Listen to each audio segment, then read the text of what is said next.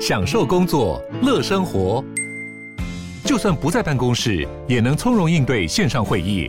HP Dragonfly 透过专业的 HP Presence 设计，内建降噪及会议快速键，搭配清晰的 Bang & Olufsen 音效，增强音讯及视讯功能。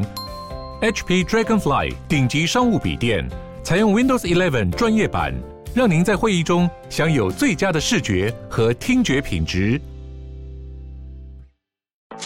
嗨，我是宝可梦。如果你喜欢今天的节目，也欢迎你先订阅我们的频道，然后也别忘了五星评价哦。今天的主题是宝可梦陪你读本书，十五分钟写出爆红千字文。我的产业跟大家想要进入的产业。嗨，我是宝可梦，欢迎回到宝可梦卡好哦。今天一样跟大家聊一本书的读书心得。好，那这本书其实是我前一阵子在诚品逛街的时候看到，我觉得诶蛮有趣的。哦，那我很喜欢读哪些书？比如说投资理财，那另外一种就是呃自媒体经营，或者是教你怎么去呃写文章这一种的。哈，毕竟跟我自己本身兴趣，然后我想要做的事情有点相符，哈，所以我就会有兴趣。那这本书其实。他花我很短的时间，那一个周末就看完了，哈，蛮蛮简单易懂的。这是幸福文化出的，哈，那作者是少女凯伦。那这个凯伦应该算是蛮厉害的，哈，他有当过 TVBS 三立 ETtoday 大型公关公司的一些媒体从业人员，然后他写过一些文章，其实都是蛮厉害，就是有百万点阅。我现在还没有什么文章是有超过百万点阅这一种的，好，但是我大概或多或少知道说流量密码。爆款文要怎么写？我大概略知一二，但是我没有去把它整理出说一些呃很精准的一些规则。但如果你想要写出这样子的文章，可以找这本书来看，我觉得是蛮有趣的。现在是一个自媒体经营的时代哈，不论你是写文章，或者是拍影片，或者是呃用图片说故事，其实大家现在的接受度是蛮高的。哈，虽然说网红这个词其实颇带负面的意味，哈，因为有的时候那个。之前那个什么台南杀警案，然后就有新闻报道说某一个网红在网络上面讲说，呃，这些警察死有余辜，所以后来呢，他就被直接就是抓出来嘛。好，那他也必须要去道歉，去警局报案什么的，好，去投案这样子，那就是什么师大数学哥。好，那大家都称他为网红，可是我看他的 YouTube 影片的订阅才六百人，所以六百人也可以叫做网红吗？我就不懂啊。所以其实网红对于大家的一些既定印象来讲，其实已经是很负面的，好，所以我也不希望大家叫我网红。好，布洛克可能早期还算蛮中性偏正面，但是后来其实也都会蛮负面，因为很多人都觉得说啊，你布洛克有什么了不起？去那边去店家跟人家吃饭就跟人家要折扣，还是要要什么什么什么优惠？那这个也是很难听啊。好，所以其实都蛮负面的。如果你想要在这样的一个时代潮流下面去赚到一些额外的钱，个人觉得。去经营你自己的社群平台，或者是你要会写文章，其实真的很重要哦。我可能在这两三年里面，已经有跟大家就是呃好几次的节目里面有提到说，文笔很重要，因为很多人在上高中、上大学之后，其实就不写文章了。那这些东西都还给以前的国文老师，那真的是非常的可惜哦。因为嗯、你可以透过文字的撰写，那甚至进阶一点，它会变成比如说。拍一支影片的脚本，它其实都是要先从文字这个基底往上去堆叠。你拍了一张好看的照片，你是不是也需要用一些文字来去做描述？那甚至我去吃那些美食，我回来我我是不是还要写成文章跟大家分享？虽然说我会录成 podcast 跟大家分享，但是文字的产出对我来讲，它是一个最终的旅程，它也是最重要的一块，因为这个东西可以让你变现。好，所以这本书就是在教你如何在最短的时间里面去写出很厉害的文章。对，你觉得这个东西有用吗？我我个人看了之后，我的确有吸收到一些不错的点，好，我可以跟你分享。但是事实上，我觉得很多东西你必须要自己去做过一次之后，你才知道。好，你你怎么在十五分钟之内就可以去写一篇让人家都知道，或者是掷地有声的文章，然后马上就很多人看了。这个我有经验。我的经验是，因为我都是写信用卡的东西，所以当信用卡的记者会一结束，或者是我在网络上看到这这个新闻，我看到官网，我的确可以在一个小时之内就写出这张卡片的评析跟优缺点。对，那这个东西的确会引起大家的关注，因为大家看到了新闻，看到网络上看了 PT 的讨论，那再来看宝可梦写的东西，你就会知道说，哦，我已经做好重点整理了，那可能会很直接的跟你讲这个卡片好或不好，应不应该办，要怎么用这个卡片，好，所以这是我自己学习到的这个爆红千字文，我自己的做法，但是它不见得适合每一个人，因为不同的产业有不同的做法。好，那像这个少女凯伦，她要分享的其实是一般社会上的时事，或者是。时事上最接近的爆点，比如说前阵子就是讲疫情，那你可能呃同样的一个主题，你要用怎样的切角才能够去呃让人家觉得说不会是老狗耍不出新新把戏，所以他在里面他有跟你讲到说，你可以透过不同的观察，对于同样的一个主题，你有不同的切角，其实你写出来的东西可能就会有不同的新意。那还有另外一种就是，你可以透过两种到三种。不同的主题的搭配，那也许你就可以找到不同的火花。对，那比如说我们昨天介绍的节目，好，保险要怎么去买比较好？讲一讲之后，后来我又切进去信用卡的部分。我跟你说，信用卡的话，你用年缴其实就可以达到这个月缴的功效，而且比较便宜，还可以省十二期零利率。这不就是所谓的跨界嘛？就是你可以有不同的领域，然后你这个东西结合在一起，其实人家就会觉得说，诶，对你用这种方式做的确比较好。这个切角就是好的，所以凯伦他的意思就是，你可能要多多的去涉猎不同的领域的东西。好，你可能可以看一些医学的东西，然后你也可能要了解一些财经的东西。那也许这些知识在你潜移默化的过程里面，你就会有一些新的 idea 出来。好，所以这本书它是希望你有志写作、有志想要写出一些爆款文的人。那么你可以有这些几个脉络，然后可以抓起来之后呢，用最快的方式去产出最有吸引力的内容。那它里面还有一个练习，我觉得很妙，就是说金钱你要怎么用同义词，然后找出六七个不同的东西。你可以在你的脑袋瓜子里面去想到跟金钱有关的同义词，然后你可以把它就是在你的句子里面做替换嘛。因为很多时候，比如说我讲信用卡的优惠，然后它最大的优惠，比如说。联邦集贺卡就是去日本旅游，但是如果我每个段落都讲日本旅游、日本旅游、日本旅游，你真的听了你会觉得很烦，所以你这时候你就需要用一些同义词，然后来做替换的部分，对不对？好，旅游、旅行啊，好，去体验生活啊什么的，好，但它其实它的本意都一样，就是出去玩，对。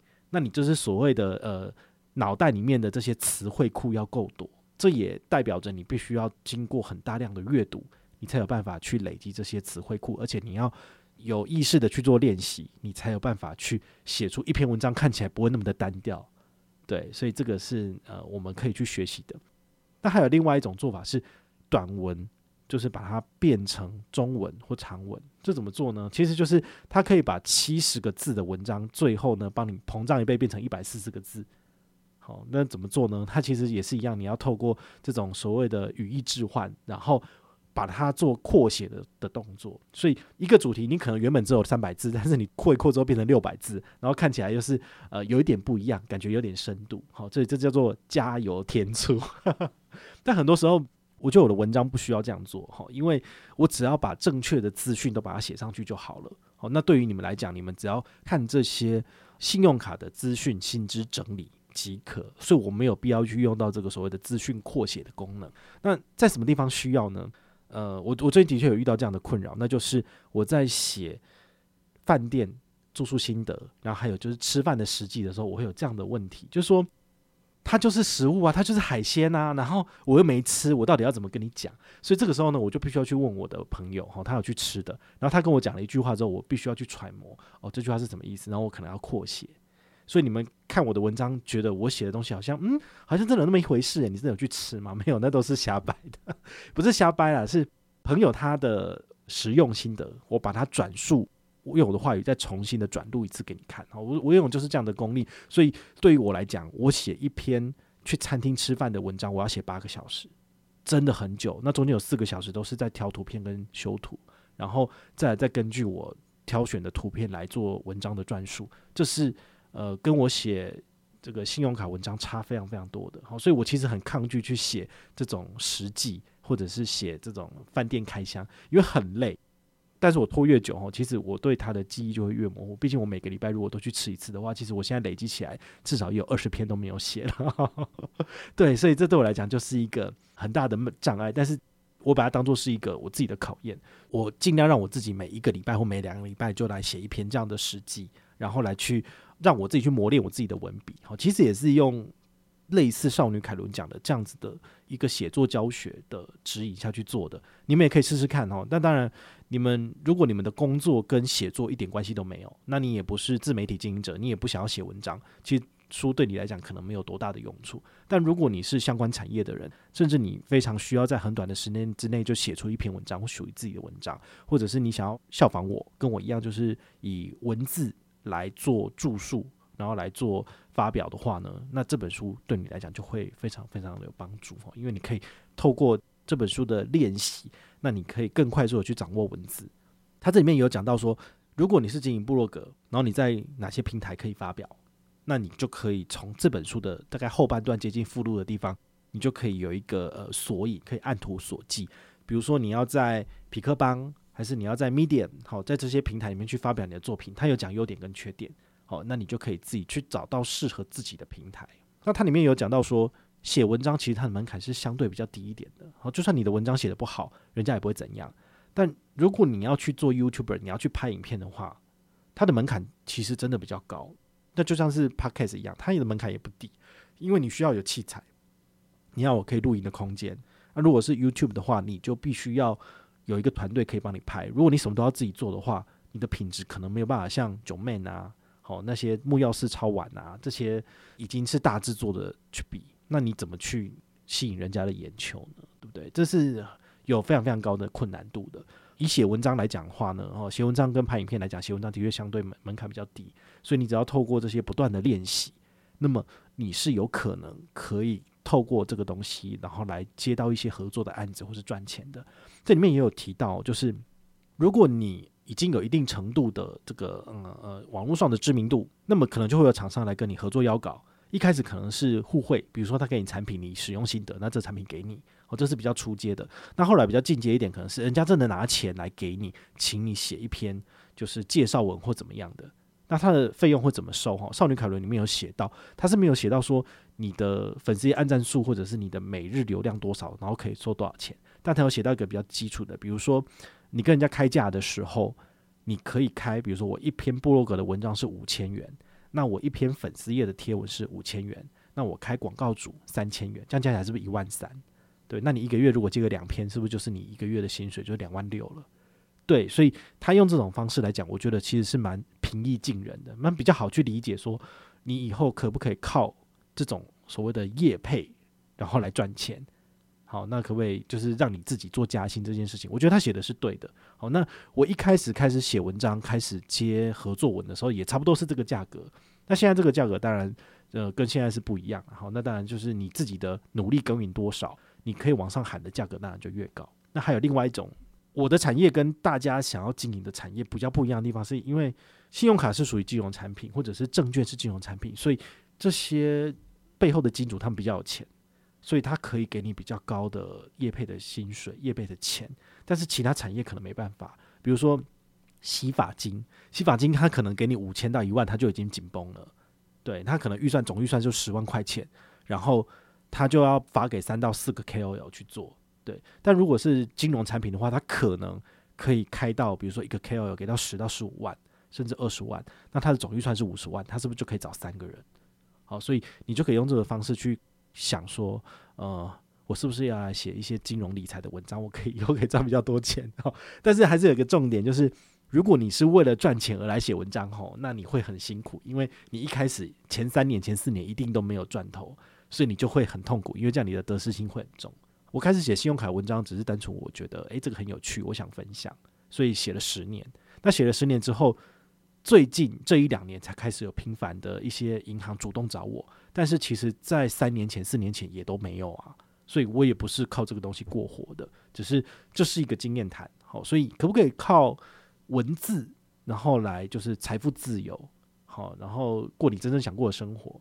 我以我自己的例子跟你讲是可以的。好，但是呢，你要非常非常辛苦，对，就没有在休息的。我说真的没有在休息，而我我可以跟大家分享，我大概一个礼拜的产出是什么？一个礼拜要有五支 podcast，五支 podcast 你要找主题，然后你要有设备，你要找剪辑师。好，那当然你有些东西你可以自己代劳，但是你会非常会花更多时间。哦，所以你可以自己去评估到底是自己适不适合当 podcast 的创作者。那写文章的话呢，平日有空我至少写一到两篇。所以我平均一个月我的部落格有十八到二十篇的产量，那是不是就是每两天就有一篇？因为三十除以二是十五嘛，好，所以你这样你要花多少时间？那再来每一个礼拜都有一支 YouTube 影片，那像一个礼拜是不是就要四支？所以这些时间把它摊平在一个月里面，其实说真的，呃，生活上会非常非常的充实。对，但是事实上，呃，就很累了。好，我说真的是这样子，所以为什么我周周末我都喜欢跑去吃吃喝喝，周末一定要出去玩？为什么？因为真的太辛苦了。好，我说真的，如果已经财富自由，已经不缺钱的话，其实不需要这么的辛苦啊。但是会让我持续的往下走的原因很简单，就是因为我喜欢做我现在做的这件事情，尽管它是不赚钱的，我还是很愿意做。那有厂商愿意给我钱，那我当然很开心啊。对，而且我甚至愿意举办活动，然后来扩大回馈给粉丝朋友。对，你就知道我们自己的二零二二年的梦幻一品挑战赛，目前累积的奖金已经来到八万块钱了。这是什么意思？第一名的人他可以跟我拿百分之五十一趴，所以他可以拿多少？拿四万二走。那剩下的三万八就是其他人一起平分。哦，那你就会知道说，哇，为什么其他的 KOL 可能一年业配没有赚到八万块钱，可是宝可梦就可以一次就拿出八万块出来？我们今年，我们预计每年都要撒十万块回馈给粉丝。那照着我的游戏规则走，你一定可以分到一杯羹。如果你是最努力、最认真的那一个，对不对？让你替你自己加薪，甚至你一年你想换一只 iPhone，跟我的团，我给你的这个礼物卡，你就可以直接在官网买了，这样不是也很好吗？对，这些东西都是我每日每夜孜孜不倦、辛辛苦苦赚的钱，然后再把它拿出来，就是回馈给粉丝哈。那它的来源有什么？自媒体的收入哈，比如说。Google AdSense 广告收益，然后再来就是呃厂商投在我这边的广告业配，好合作业配，那再来就是 N 卷的收入，好 MGM 的收入，或者是呃你可以把它想象成说，比如说商品导购的收入，好，因为在金融圈就是信用卡或是开户嘛，但是如果你是比如说呃一起导购美食。好，或者是票券什么之类的东西，那你每一笔也可以抽到一笔的 commission，那这个东西也可以是你业业外的收入。那我光是这三个业外的收入，其实就可以打造出我自己的系统，打造出我自己的王国。最后还是要呃跟大家讲一点哦，就是它里面有提到说，其实有很多种不同的平台，那其中有一个叫 Facebook 哈，这个平台其实它已经来到了一个所谓的流量红利已经到了一个末端，几乎都没了。那你应不应该要经营粉丝页呢？哈？他在里面有做到一个很明确的解释，他是说，其实粉丝页到后来啊，他除了触及之外，因为触及越来越懒了，他还有一个做法是可以深化你跟你的受众、你的粉丝的互动。所以，尽管我现在我的粉丝页的成长没有像去年、前年那么的飞快，我成长到十万，差不多就是来到一个看咱们就不太往上走了。现在十万又四千人，就是有订阅我，就这样子而已。但是我也觉得没差哈，就是你可以。好好的经营你这一群人，那其实你就不愁吃穿了。好，就像之前讲过的这个呃铁粉理论，一千个铁粉，其实你就可以不愁吃穿了。所以现在好多信用卡的这些厂商，他们都跟我讲说，宝可梦，我跟你合作，你帮我把这张卡片推一千人就好，对不对？这就是一千个铁粉理论啊。所以只要我找到这一千个铁粉，然后他们都来办这张卡片，你看我就不愁吃穿了，对不对？然后我还可以把我赚到的钱再回馈给粉丝，然后每个人。平均拿到的钱都比在外面办卡还要多，那不是很爽吗？对不对？哈，当我财富自由了，你们也跟着财富自由，这就是这个呃我们的流量密码，好吗？那如果你有任何的问题或任何的想法，也欢迎你就是到粉丝页私讯我，好，或者是留言，好，或者是抖内都可以，好，我们有看到的话呢，都会在做节目跟大家回报哦。我是宝可梦，我们下回再见，拜拜。